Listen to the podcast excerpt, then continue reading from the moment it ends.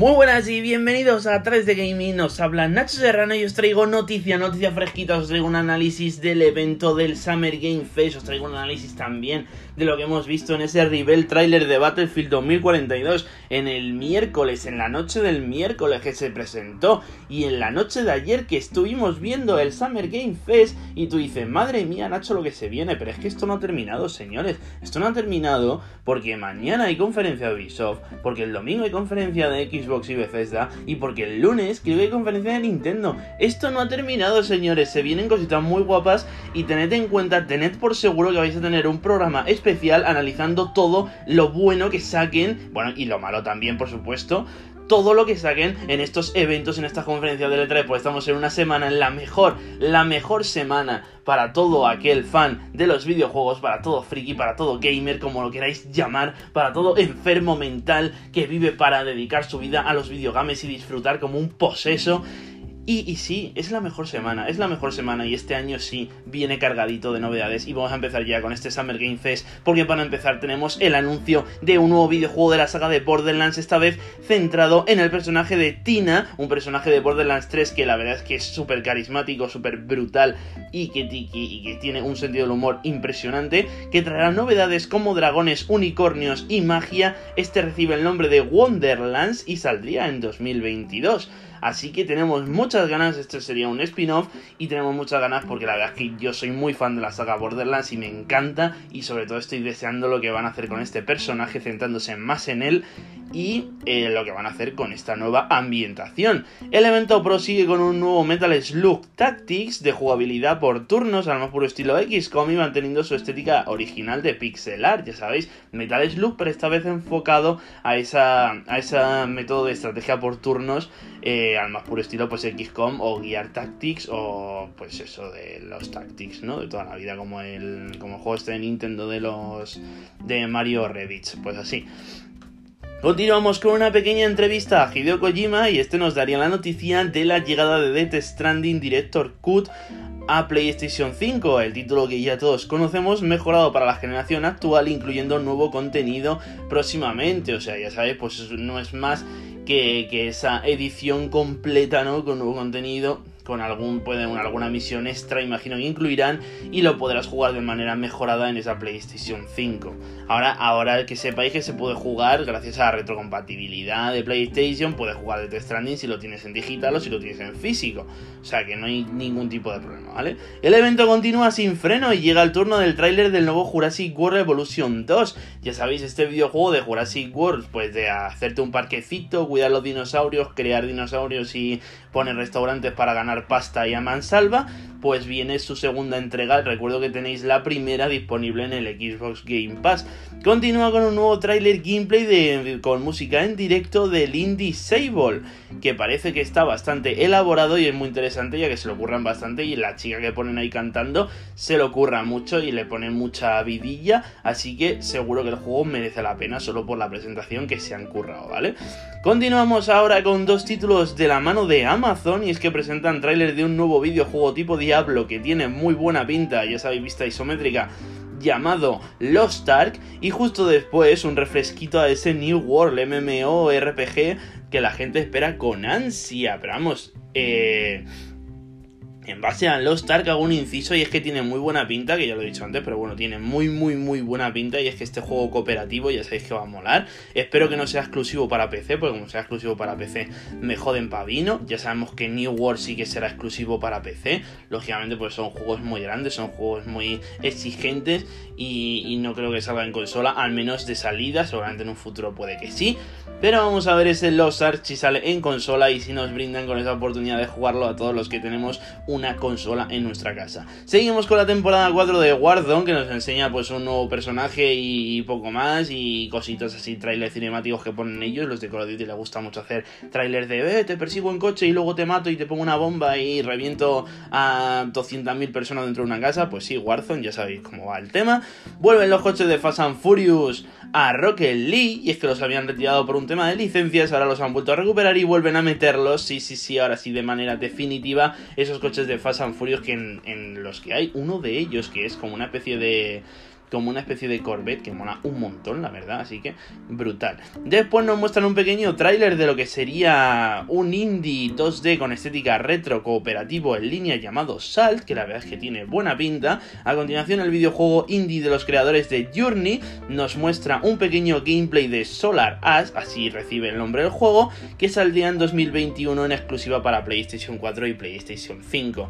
Nuevo personaje de Valorant que es un robot, y digo, y, ya sabéis, la descripción está muy escasa, pero es que el tráiler lo único que sale un robot, se acaba el tráiler, ya está, no hay más. Entonces, los que estéis puestos más en este videojuego sabréis de qué personaje se trata. Yo personalmente no tengo ni idea, pero bueno, es un robot. Contenido para Escape from Tarkov en PC y la verdad es que este juego es muy bueno, tiene muy buena pinta y es que a mí me encanta y ojalá saliese en consolas porque me gustaría jugarlo. Es un juego de, de soldado shooter súper realista, ¿vale? En el, que, en el que todo cuenta, ¿vale? En plan de que te dan un tiro en la mano y no pueden disparar. O sea, es brutalísimo, es un juego que, mola un montón y ojalá saliese en PC. O sea, ojalá saliese en consola. Tengo muchas ganas de, probarlo, ¿vale? Eh, nuevo videojuego de Two Point, ahora ambientado en una universidad llamado Two Point Campus, pues en el que puedes hacerte un campus con gente ahí festejando, otra gente estudiando, otra gente haciendo un club de teatro forever in the night vestido de caballeros medievales, cosa, cosa del estilo, pues ya sabéis, a todos los que gusta este tipo de juego tipo sim, pues ya tenéis ahí ese, ese Two Point Campus, ¿vale? Eh, ¿Qué más? ¿Qué más? Skin de Stranger Things en Smite. Sí, sí, sí, las skins de la niña de 11, del Sheriff Hopper y del Demogorgon. O sea que ya tenéis ahí skins para todos los fans de Stranger Things en Smite. Un título cooperativo de matar alienígenas en el espacio con estética cartoon llamado The Uncrucis, The Uncrucis, exclusivo de Xbox y PC y disponible día 1 en el Game Pass. Cuando digo día 1 no digo día 1, me refiero al día que salga el título estará disponible en el Game Pass, ¿vale? No mal penséis. El juego no tiene, no tiene demasiada buena pinta, es pues típico juego cartoon ahí medio mal hecho, ¿vale? Pero bueno, yo lo digo pues para que lo sepáis, para que no os esperéis aquí la octava maravilla del mundo, ¿vale?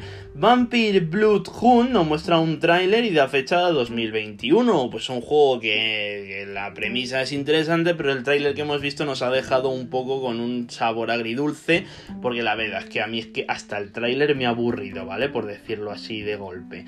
Nuevo tráiler el gameplay de As a Evil Dead, el juego que nos muestra un apartado técnico bastante bueno, así como unas animaciones muy logradas. Este parece ser un juego que tendrá varios modos, entre ellos un típico modo cooperativo contra la IA, así como otro en el que los enemigos sean jugadores al más puro estilo enfrentamiento. También hemos visto una especie de modo en el que el enemigo era como un super zombie super mega chetado. Imagino que será un modo al, al estilo Evolve, ¿no? En plan de 4 contra 1 y el zombie está súper mega chetado, yo que sé. Vimos también para octubre la tercera y última entrega de la saga de Dark Pictures, la trilogía, ya sabéis, llamada House, House of the Ashes, este... La primera entrega de esta trilogía la tenéis disponible en mi canal de YouTube en forma de serie, ¿vale? Por si queréis echarle un vistacillo. Esta vez ambientado en unas cuevas exploradas por unos militares, saldría el 23 de octubre de este año, ya sabéis, House of the Ashes ambientado en cuevas militares el 23 de octubre, la tercera entrega de la saga de Dark Pictures, ¿vale? Tale of Arisa es una aventura RPG japonesa típica, saldría el 10 de noviembre y saldría en PlayStation 4 y Xbox y PC, ¿vale? No sale en Nintendo Switch, algo que me ha extrañado, porque normalmente los juegos estos super japoneses salen en Nintendo, pero bueno, no sale. Anuncio de Battlefield 4 gratis con la suscripción de Prime Gaming, ya sabéis, una suscripción que está incluida de manera, eh, pues de manera incluida si tienes la suscripción de Amazon Prime y pues eso, que está ambientada para contenido en PC, ¿vale? Eh, vamos a seguir. Sky, juego de aventuras para Nintendo Switch, que tiene buena pinta, pues ahí lo tenemos también, de momento sin fecha de salida. Seguimos con un título que a mí me ha sorprendido, sobre todo a nivel artístico, y mucho la jugabilidad de Limbo o Inside que recibe el nombre de Planet of Lana y es exclusivo de Xbox y PC aunque sin fecha de lanzamiento por el momento, un juego que presume de haber sido dibujado y diseñado artísticamente a mano y la verdad es que tiene muy buena pinta, se ve muy bonito artísticamente y es un juego que tengo ganas de catar, la verdad, porque además los juegos así estilo Limbo Inside me encantan, como me encantó Limbo e Inside, ¿vale? Un pequeño gameplay de Dungeons and Dragons Dark Alliance que saldría en todas las plataformas, pero estaría disponible de salida con el Game Pass el día 22 de este mes. Contenido para Paladins, ya sabéis, skins y tal. Contenido para Genshin Impact, pues más de lo mismo. Otro título de acción futurista con jugabilidad tipo Diablo, esta vez un shooter cooperativo llamado Endless de Dungeon. Y disponible en todas las plataformas, tiene muy buena pinta. Y la verdad es que me ha dejado con ganas de ver más. Y además que han anunciado una beta abierta. O sea que buscarlo por internet, pues a lo mejor podéis acceder a la betita, ¿vale? Un pequeño avance de Ratchet Clan que sale en el día de hoy y es lo más esperado. Sabéis que es exclusivo para PlayStation 5 y ha recibido unas notas brutales y además que dicen que es el, el auténtico juego Next Gen por excelencia de esta PlayStation 5. Así que recomendado para todo el mundo. Lo que he visto me ha dejado flipadísimo. O sea que Ratchet Clan brutal y se la va a llevar de calle, ¿vale? Anuncio de la beta abierta de Back for Blood el día 12 de octubre, sin duda una excelente noticia para aquellos que esperamos el videojuego con ganas. Ya sabéis que este juego saldría el 16 de octubre, creo, pues por ahí, por ahí sale. En octubre sale Back for Blood, ¿vale? Continuamos con un título de estética cartoon y vista isométrica tipo Diablo con ambientación vikinga y cooperativo llamado Tribes of Midgard o Tribes of Midgard, por si queréis cómo se escribe, porque la verdad es que de la pronunciación del inglés no entiendo mucho, pero bueno. Tribes of Midgard, pues ya sabéis, tipo Diablo con, con vikingos, que de esto, de esto la verdad es que hay muchos juegos últimamente, con ambientados tipo Diablo y sobre todo con estética vikinga, parece que la estética del año a raíz de Assassin's Creed Valhalla o de o de esto es, es la ambientación vikinga, pero bueno, ya tenemos aquí, ya sabéis, Trips of Midgard, ¿vale? Y cierra el evento ahora sí con ese esperadísimo tráiler gameplay del nuevo videojuego de los creadores de la saga Souls, y Sekiro y, y hablo por supuesto de Elden Ring que no solo enseña un super tráiler sino que también nos dice que saldría en el 21 de enero de 2022 sí sí sí sí de 2022 o sea que lo tenemos muy cerquita. Está ahí el tráiler gameplay que se ve que está ya casi terminado, o sea que lo que hemos visto pues nos ha gustado, a mí sinceramente gráficamente esperaba un pelín más, pero bueno que se le va a pedir a un juego de ese estilo, así que la verdad es que muchas ganas, muchas ganas, sobre todo para los fans de la saga Souls estaréis como loquitos. Y pues ya tenemos lo que queríamos, que estabais ahí con el Den Ring, el Den Ring, el Den Ring, el Den que sale mañana, que sale no sé qué, pues ya tienes ahí el Den Ring, ya lo has visto, ya sabes cómo es, pues ya resérvalo y el 21 de enero ya te lo compras. Pero este no es todo lo que el miércoles se presentó el Rivel trailer del nuevo Battlefield 2042 que traerá muchas novedades, como que pues como una ambientación semifuturista. ¿Por qué digo semifuturista? Pues porque es futurista, pero no es tan futurista como la del Call of Duty Infinite Warfare, ¿vale? Es futurista, rollo que los tanques son normales, las armas son normales y los aviones son normales. Lo único que cambia es que esa ambientación es un poquito más futurista, ¿vale? Pero lo que son las dinámicas de juego no hay ni wallrun, ni armas láser, ni movidas raras de Star Wars inventadas, ¿vale? O sea que podéis estar tranquilos porque es futurista, pero con límites.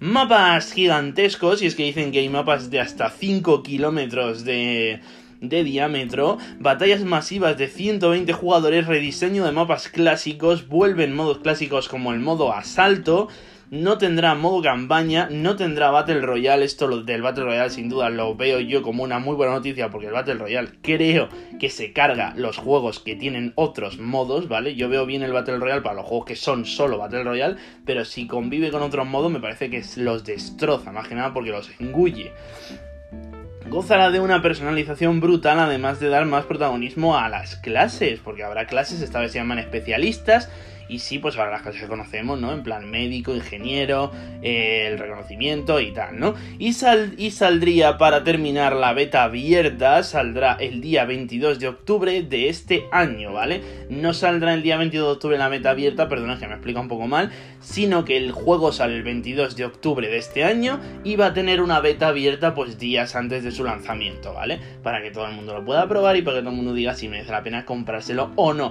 Y hasta aquí, y hasta aquí el programa de de hoy hasta aquí el resumen del evento de ese Summer Game Fest y de ese Rebel de Battlefield 2042. Muchas gracias por haberme escuchado. Recuerda siempre, si te gusta mi contenido, visitar mis redes sociales, visitar mi canal de Twitch, mi canal de YouTube y sobre todo, y sobre todo estar pendiente porque mañana, pasado y al otro vamos a tener programas especiales resumiendo todo el contenido que presenten en este fantástico E3. Gracias y adiós.